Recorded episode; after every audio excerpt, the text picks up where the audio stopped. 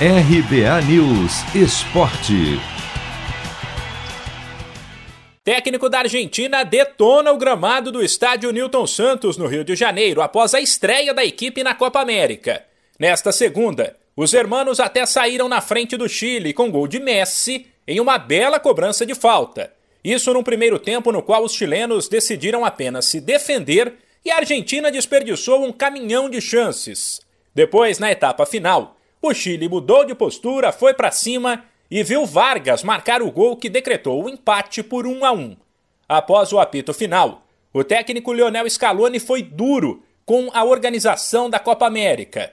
Disse que o estado do gramado é lamentável, que com 10 minutos ele já não tinha nenhuma condição de jogo e que aquilo não serve para o futebol. Ainda destacou que viu o duelo de domingo entre Equador e Colômbia na Arena Pantanal, onde a Argentina também vai jogar, e que a situação era bem ruim. Es que haber jugado mejor en este, en este campo de juego dice mucho. La verdad que quería remarcarlo. Queremos todos jugar la Copa América y de repente nos encontramos en una cancha que a los minutos minuto 10 del primer tiempo ya no se podía jugar al fútbol. Es eh, lamentable el estado del campo, como es lamentable el, el, el que se jugó ayer el Colombia-Ecuador y en el cual nosotros vamos a jugar contra Bolivia y todavía hay cinco partidos que jugar en esa cancha.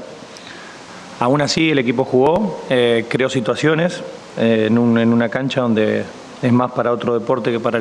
No outro jogo desta segunda, um velho conhecido do torcedor do Corinthians brilhou. Ángel Romero marcou duas vezes e comandou o Paraguai na vitória por 3 a 1 sobre a Bolívia, no Estádio Olímpico de Goiás.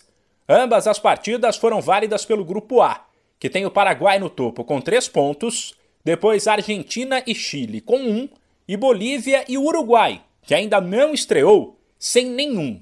A próxima rodada terá na quinta-feira Brasil e Peru, Colômbia e Venezuela, e na sexta Chile e Bolívia, Argentina e Uruguai. Além das críticas ao gramado, um outro ponto chamou a atenção negativamente para uma Copa América organizada às pressas. O Ministério da Saúde confirmou que 41 pessoas envolvidas no evento que mal começou testaram positivo para a Covid. São 31 jogadores e membros de delegações e 10 prestadores de serviços contratados para a realização da Copa América. De São Paulo, Humberto Ferretti.